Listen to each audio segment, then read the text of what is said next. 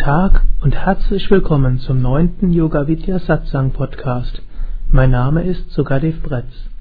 Heute geht es um ein wichtiges Thema auf dem spirituellen Weg, nämlich um das Gute und das Angenehme, um sattwige, rajasige und tamasige Freuden. Was das ist, erfährst du gleich. Jedenfalls ist die übereinstimmende Aussage vieler Meister verschiedenster Traditionen, dass unsere wahre Natur Freude, Liebe, Wonne ist. Nur, wie kommt man dahin, das wirklich zu erfahren, das im täglichen Leben auszudrücken? Manchmal ist Disziplin angesagt, manchmal genießen. Manchmal muss man auf etwas verzichten, aber der spirituelle Weg soll auch Spaß machen. Manchmal muss man auf sein Herz hören, manchmal die Unterscheidungskraft nutzen. Denn wenn der Weg uns zur Freude führen will, kann das nicht nur über Leiden gehen, aber auch nicht, indem man einfach tut, was einem in den Sinn kommt. Dieser Satsang-Podcast möchte dir dafür helfen, die richtigen Entscheidungen treffen zu können, was auch immer richtig für dich heißen mag. Der heutige Podcast ist mit unter 20 Minuten recht kurz. Er ist ein Mitschnitt meines Vortrags am 25.03.2007 im Haus Yoga Vidya Westerwald. Es war der vierte Vortrag im Rahmen eines Wochenendes der zweijährigen Yogalehrerausbildung. Wenn du die vorigen Podcasts noch nicht gehört hast, könnte es ratsam sein, zuerst die ersten drei Vorträge, also Podcast Nummer 4, 6 und 8 anzuhören. Du bist also vorgewarnt. Mehr zu den Yoga Vidya Seminarhäusern den Yoga-Vidya-Zentren und Yogalehrerausbildungen findest du unter www.yoga-vidya.de yoga-vidya.de Jetzt also der Vortrag zum Thema Der spirituelle Weg Teil 4 Das Gute und das Angenehme. Guten Morgen. Ist ein guter Morgen heute Morgen? Ein früher Morgen, aber auch ein guter Morgen. Wisst ihr, was der Unterschied ist zwischen einem guten Morgen und einem vergnüglichen Morgen? So ein vergnüglicher Morgen am Sonntag früh ausschlafen, hm? Frühstück im Bett, hm? Kaffee, Croissant. Hm?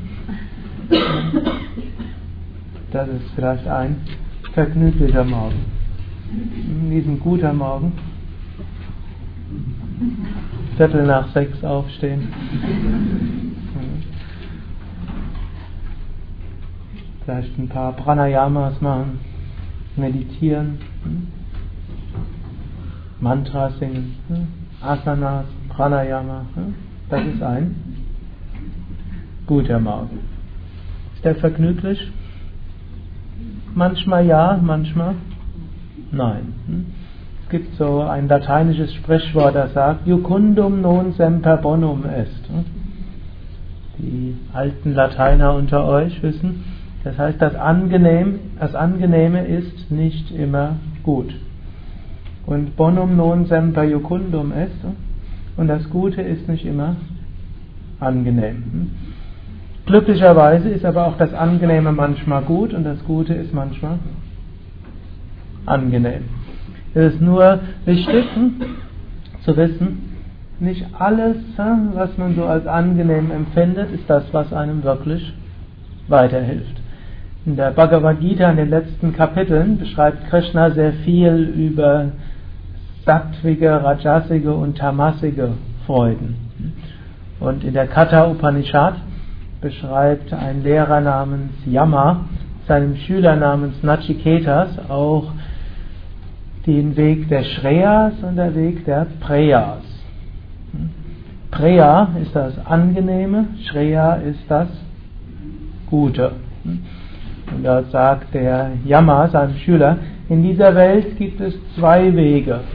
Und eigentlich diese Wege zweigen sich immer wieder ab. dem Weg des Angenehmen und der Weg des Guten. Durchaus ähnlich wie diejenigen, die sich mit griechischer Mythologie auskennen, kennen von Herakles am Scheideweg. Kennt ihr das? Nicht so viel.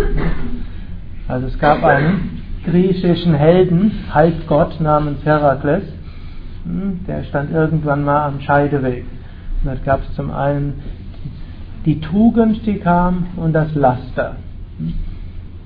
Und die haben sich beide vorgestellt und haben ihm so, kannst jetzt entweder den Weg der Tugend gehen oder den Weg des Lasters. Die Katha Upanishade ist dann etwas verbindlicher. Die sagt, nennt es nicht Tugend und Laster, sondern das Gute und das Angenehme. Hm? Das Gute und das Vergnügliche. Und das, der Weg des Vergnüglichen hat eine, eine große Straße. Hm? Mit großen Lichtern und großen Zeichen und sechsspurige Autobahn geteert und äh, beleuchtet, äh, fahren sie alle hin. Und der Weg des Guten, das ist so ein kleiner Trampelpfad, wo man die Abzweigung fast übersieht. Und wo es zwar schöne Natur ist und keine Leucht, keine großen Leuchten, aber wo da nicht so viele hingehen.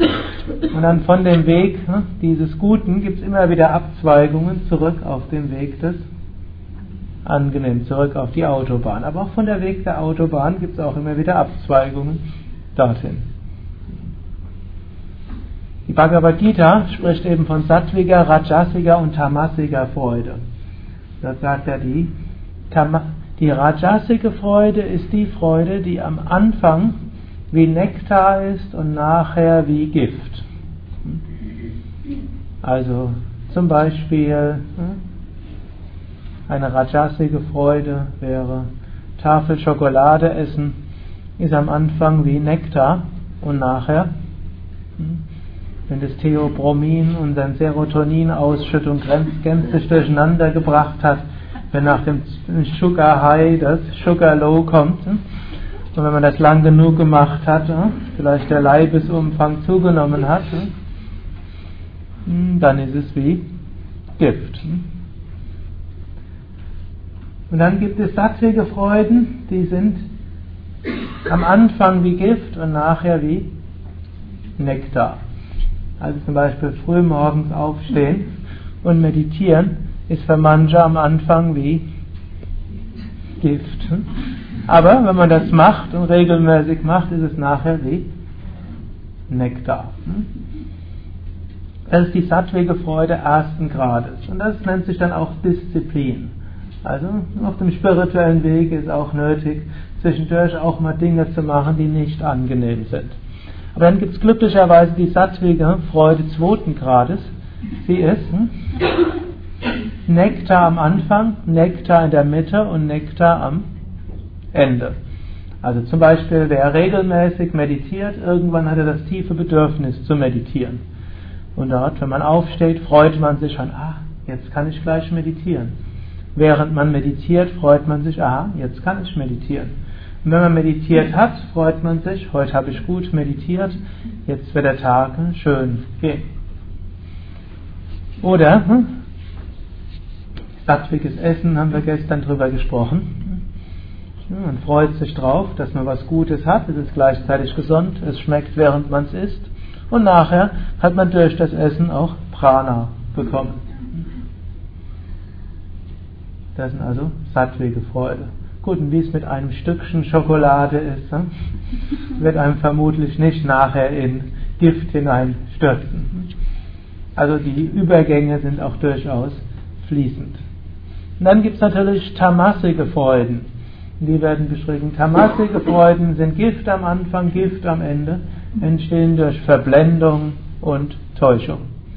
Dazu gehören zum Beispiel die verschiedenen Süchte. Jemand, der hm, zum Beispiel zigarettensüchtig ist, dem schmeckt vielleicht die Zigarette gar nicht. Ihm ist Horror darauf, dass er jetzt demnächst eine rauchen muss. Es ist ein Horror, wenn er sie raucht und er fühlt sich nachher auch schlecht. Das sind die tamassigen, nicht wirklichen Freuden. Und so hm, ist der spirituelle Weg auch, hm, dass wir lernen, hm, sattwige Freuden zu entwickeln, langsam geschickte Mittel zu entwickeln, dass wir nicht mehr von tamasigen, nicht wirklich Freuden abhängig sind und dass wir die rajasigen Freuden um etwas ändern, sodass sie zu sattwigen Freuden werden. Heute ist Sonntag. Hm? Gestern war Gestern war Samstag. Hm? Wisst ihr den Unterschied zwischen Samstag und Sonntag? Hm? Gibt verschiedene. Hm? Ein Unterschied ist, ein Tag näher am Tod. Hm? Klingt jetzt nicht so positiv, oder? Der Same Vishnu hat das nicht zu Anfang von Yogalehrerausbildungen gemacht. Hat gefragt, what day is today? Welcher Tag ist heute? Today is Sunday. Heute ist Sonntag. What day was yesterday? Was für ein Tag war gestern? Samstag. What's the difference between Saturday and Sunday? Hm, was ist der Unterschied zwischen Samstag und Sonntag? One day closer to death. Ein Tag näher am Tod. Haben wir alle vergessen, oder?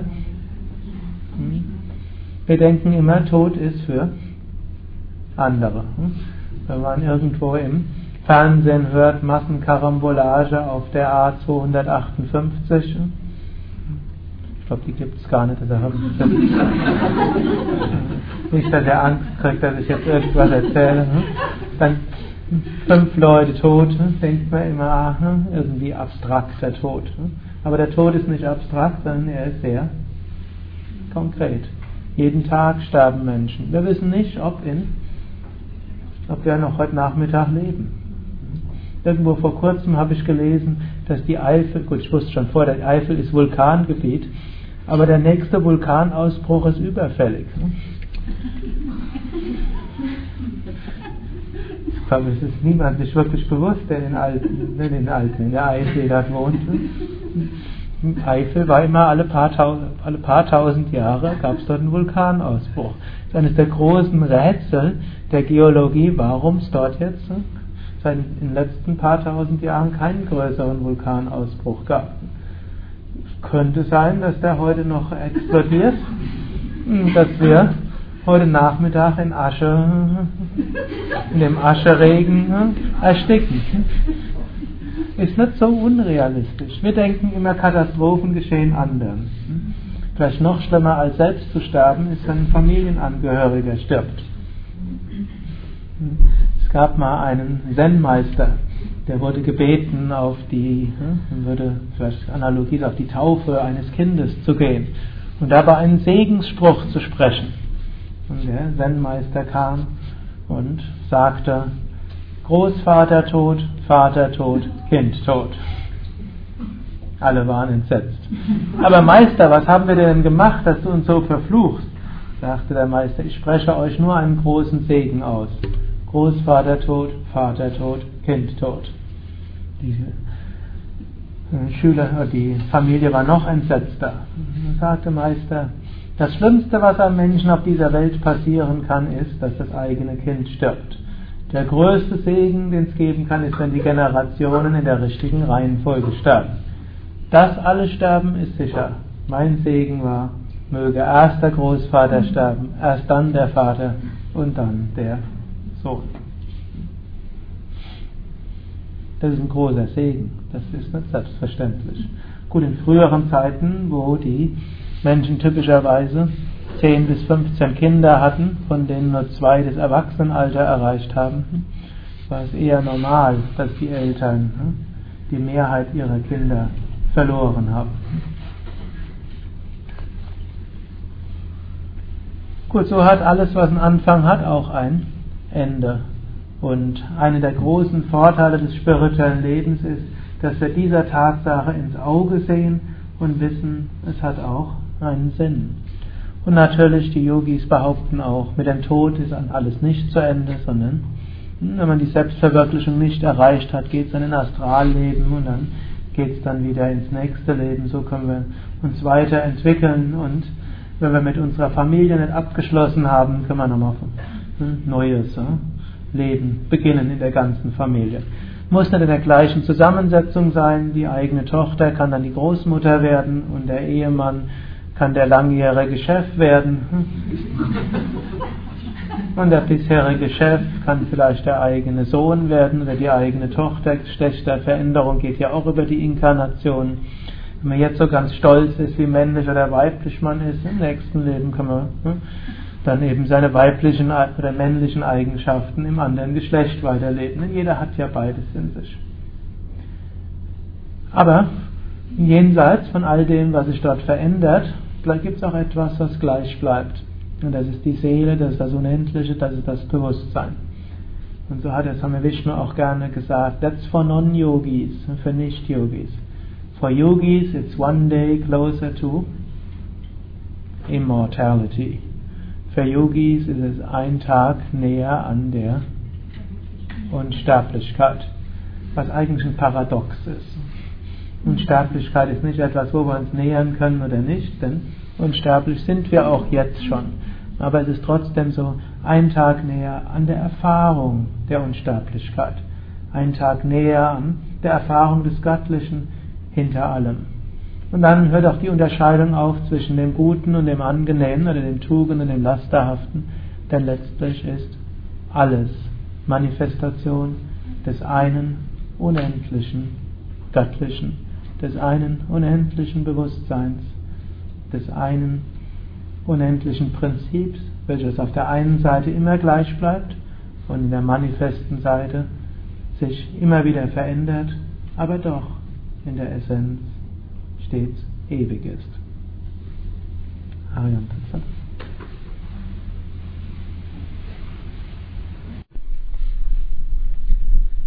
Dies war der neunte Yoga Vidya Satsang zum Thema Der spirituelle Weg Teil 4 das Gute und das Angenehme. Es bleiben noch zwei weitere Teile, die ich in den nächsten zwei Wochen veröffentlichen möchte. Mehr zu diesem Thema sowie zu Yoga, Meditation, Ayurveda, Spiritualität und Gesundheit findest du unter www.yoga-vidya.de yoga-vidya.de vidya.de. Da findest du das Seminar- und Ausbildungsprogramm der Yoga Vidya Seminarhäuser, Adressen von über 1000 Yogalehrern und in über 40 Yoga Vidya Stadtzentren, kostenlose Artikel, Bücher und zahllose andere Downloads zum Thema. Empfehlen kann ich dir auch unseren Shop www.yoga-versand.de de. Über Feedback würde ich mich freuen. sukadev at yogavidya.de S-U-K-A-D-E-V at Y-O-G-A-V-I-D-Y-A.de Freuen werde ich mich natürlich auch über Kommentare und Empfehlungen in iTunes, podcast.de, podstar.de und andere Podcast-Verzeichnisse. Ich wünsche dir eine inspirierende Woche. Bis zum nächsten Mal. Alles Gute.